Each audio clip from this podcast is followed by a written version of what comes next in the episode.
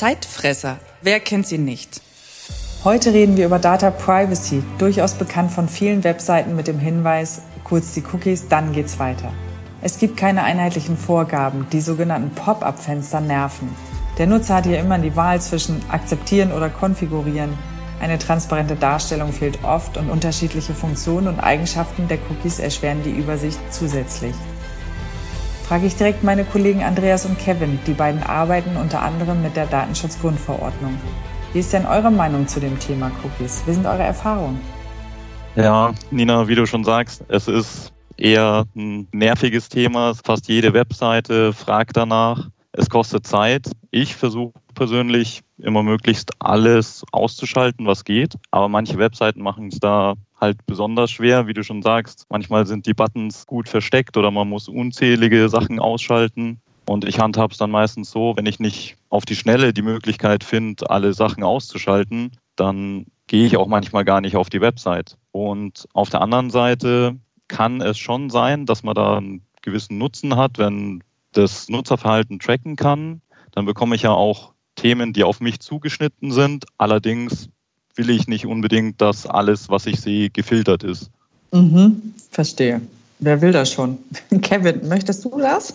Yeah, nein, äh, sicherlich auch nicht. Aber ich kann mich da dem Andreas auch nur anschließen. Also in der Regel ist es sehr intransparent und äh, man hat eigentlich das Gefühl, dass man genötigt wird, jedem Cookie oder jeder Einstellung irgendwie sofort zuzustimmen. Es gibt aber auch eine andere Seite. Ich finde, so eine Firma aus München hat es relativ gut gelöst. Die setzen das Consent Management relativ transparent um. Man hat auch immer die Möglichkeit, sehr schnell und direkt Einstellungen zu ändern. Und wie Andreas auch schon gesagt hat, viele Webseiten oder Funktionalitäten auf Webseiten sind auch dafür ausgelegt, dann personalisierte Themen anzuzeigen oder die auf Basis von deinem Standort, wenn du diesen zugestimmt hast, die verschiedene Services anzubieten.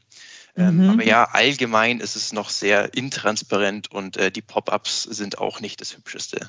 Ja, die Pop-ups sind gerne maximal anstrengend dargestellt und die Transparenz fehlt. Das Nutzerverhalten über nahezu jede Generation aus allen Branchen wird gesammelt. Ja, genau. Also ähm, da gibt es ja aktuell auch diese ja, Gegenüberstellung von Apple, dessen CEO, Herrn Mark Zuckerberg, ja etwas angegangen ist, beziehungsweise gesagt hat, dass er nicht ganz übereinstimmt mit seinem Geschäftsmodell, Daten der Nutzer auf seine Kosten zu erheben und möchte dahingehend auch ein bisschen vorgehen und den Nutzern etwas einfacher machen, zumindest den Nutzern von Apple-Geräten einfacher machen, das Ganze zu handhaben. Auf der anderen Seite hat man natürlich auch diverse Vorteile, wie im Bereich Medizin und Finance, wo man eben auch einfach schnell ab Abrechnungen der Krankenkasse oder von Zahnzusatzversicherungen einfach über die App einreichen kann und man bekommt am nächsten Tag diese Rücküberweisung auf sein eigenes Bankkonto. Ja, genauso im Automotive-Bereich äh, gibt es viele Themen, wo eine Datenübertragung das Leben einfacher machen kann.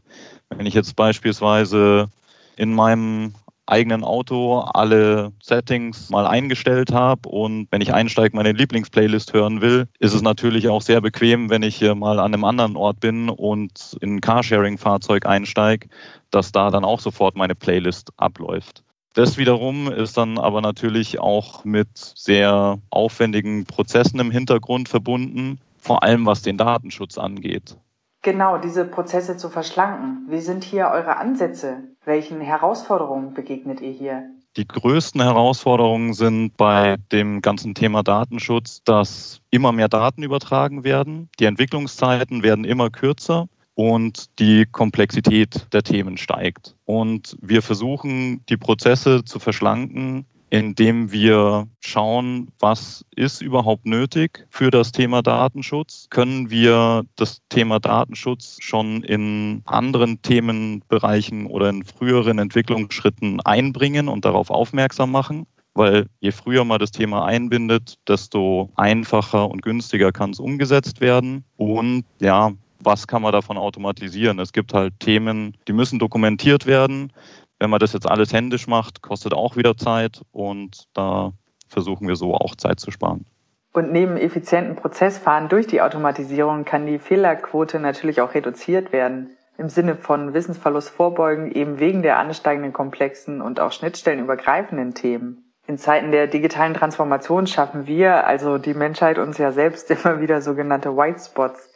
Ihr seid ja auch als Coaches tätig, um Wissenslücken zu schließen. Um zu zeigen, äh, was regelkonform ist und somit bei der Entwicklung zu unterstützen. Wie Andreas es auch schon angesprochen hat, die Entwicklungszeiten werden immer kürzer. Und hier unterstützen wir eben eine zügigere Marktreife zu bekommen, aber eben auch, um abteilungsübergreifend Wissenstransfer zu gewährleisten, damit das Rad nicht überall neu erfunden werden muss. Ihr habt auch schon die Schnittstellenthemen angesprochen. Also wir sind hier auch ganz klar als Coaches in einer Übersetzerfunktion zwischen den technischen Umsetzern, die jetzt wirklich Software oder Apps schreiben, und den Juristen auf der anderen Seite. Weil das Ziel von jeder Partei ist es ja, eine regelkonforme Umsetzung von zum Beispiel der App oder Software zu bekommen. Wenn ich denn eine App in einem bestimmten Land anbieten möchte, muss ich ja sicherstellen, dass ich alle Gesetze des Landes achte und auch das eben so implementiere und bei Bedarf auch vorzeigen kann. Ihr seid in den Projekten ja in diversen Märkten unterwegs und durchaus schon in sehr frühen Phasen der jeweiligen Produkte. Möglichst früh das Thema Datenschutz mit einbinden, sagte Andreas. Stichwort Privacy by Design. Erzählt doch mal kurz. Privacy by Design hat den Hintergrund, eben Datenschutz und deren Konzepte schon vor und während der Entwicklung und Gestaltung von Produkten zu berücksichtigen. Das heißt, wenn ich noch in der Konzeptionsphase bin, weiß ich schon, an welche Rahmenbedingungen ich mich halten darf und berücksichtigen muss. Und somit ist es viel einfacher zu gestalten, als wenn ich jetzt die Themen erst später einbaue, wenn das Konzept schon steht, wenn die Architektur schon steht.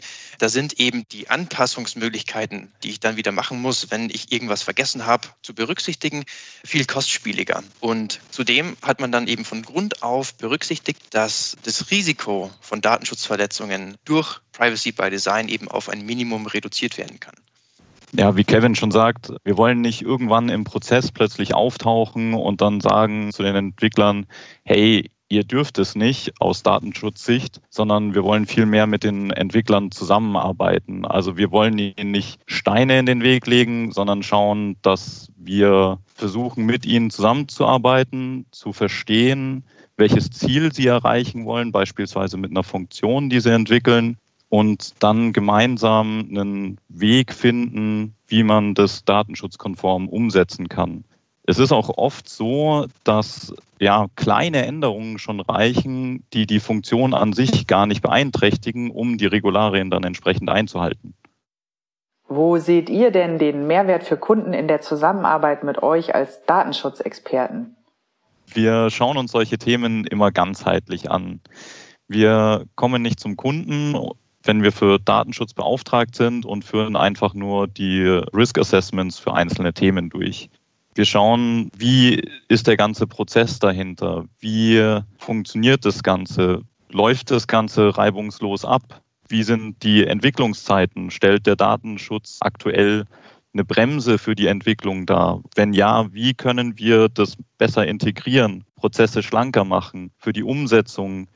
Können wir da Standardmaßnahmen definieren, dass man da auf Dingen aufsetzen kann und die so beschleunigen kann.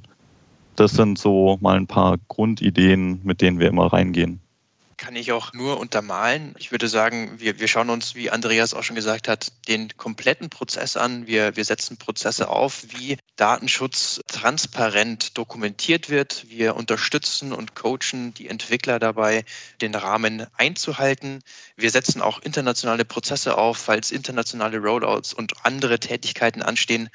Also wir sind da von der prozessualen Beratung bis hin zu den einzelnen Risk Assessments auf Maßnahmenebene überall vertreten. Zudem versuchen wir dann auch wirklich immer alle Stakeholder einzubinden, also vom Funktionsentwickler über die Datenschützer in den entsprechenden Ländern bis hin zum Endkunden, dass der auch ein transparentes Datenschutzmenü bekommt und nicht so, wie es teilweise eben der Horror mit den Cookies ist, wie zu Beginn erwähnt. Apropos Maßnahmen und ganzheitlich. Data Privacy ist ein durchaus attraktiver Bereich für Hacker. Wie abhängig sind eurer Meinung nach Cybersecurity und Privacy? Sehr, würde ich sagen. Denn die Security stellt mit deren Maßnahmen Privacy sicher auf der einen mhm. Seite. Auf der anderen Seite ist eben Privacy eine feste Risikokategorie in der Analyse von Security-Risiken. Und der Bedarf von Cybersecurity-Maßnahmen im digitalen Umfeld wächst ja stetig. Vielleicht da nochmal als konkretes Beispiel bezüglich Datenschutz schauen wir, dass die DSGVO eingehalten wird. Sprich, Daten werden zu einem bestimmten Zweck irgendwo gespeichert und auch nur dafür und nur bestimmte Personen dürfen darauf zugreifen mit einem Rechte-Rollen-Konzept. Und die Security-Seite ist dann die, die darauf aufpasst, dass diese Daten nicht gehackt werden, wie man es häufig aus den Medien erfährt. Und jetzt noch abschließend die Frage an euch beide. Was macht euch denn eigentlich Spaß in dem Bereich Data Privacy? Wo wahrscheinlich einige die Augen rollen und sich denken, boah, was für ein trockenes Thema. Mir persönlich macht Spaß am Thema Datenschutz, dass wir wirklich mitgestalten können und äh, mitbekommen, was es alles an technischen Neuerungen gibt. Wenn neue Funktionen und Features entwickelt werden, sind wir mit dabei und können da auch mithelfen, das entsprechend zu entwickeln. Weil Datenschutz ist ja ein Thema, was abgearbeitet werden muss und was da immer mit drin steckt. Und somit bekommt man dann auch die neuesten Entwicklungen mit, was sehr Spaß macht. Auf der anderen Seite setzen wir uns auch immer mit den Leuten zusammen, mit den Funktionsentwicklern und mit anderen Datenschützern aus anderen Ländern, wie man Themen umsetzen kann. Somit sitzt man nicht im stillen Kämmerlein und arbeitet Sachen ab, sondern man hat mit den neuesten Technologien und den zuständigen Entwicklern dazu zu tun.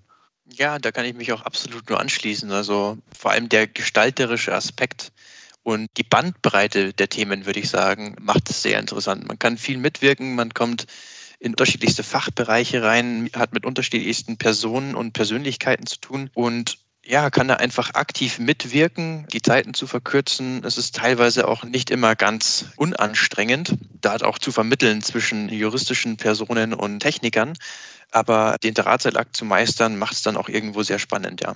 Also zudem, die Herausforderung bleibt, ja, ich verstehe.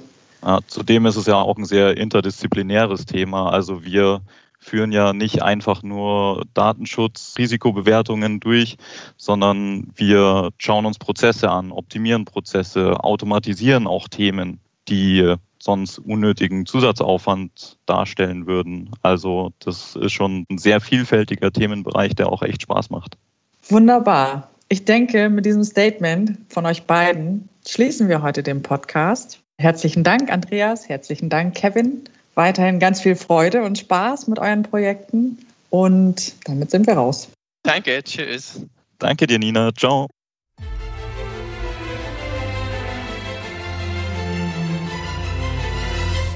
Und wer sich fragt, wer wir sind? Wir kommen von der technologieorientierten Unternehmensberatung Zielpuls und sind als Teil der Accenture-Gruppe mit Fokus auf Digitalisierung, Cloud und Security unterwegs. In diesem Sinne, wir freuen uns über Feedback und Anregungen. Bleibt interessiert.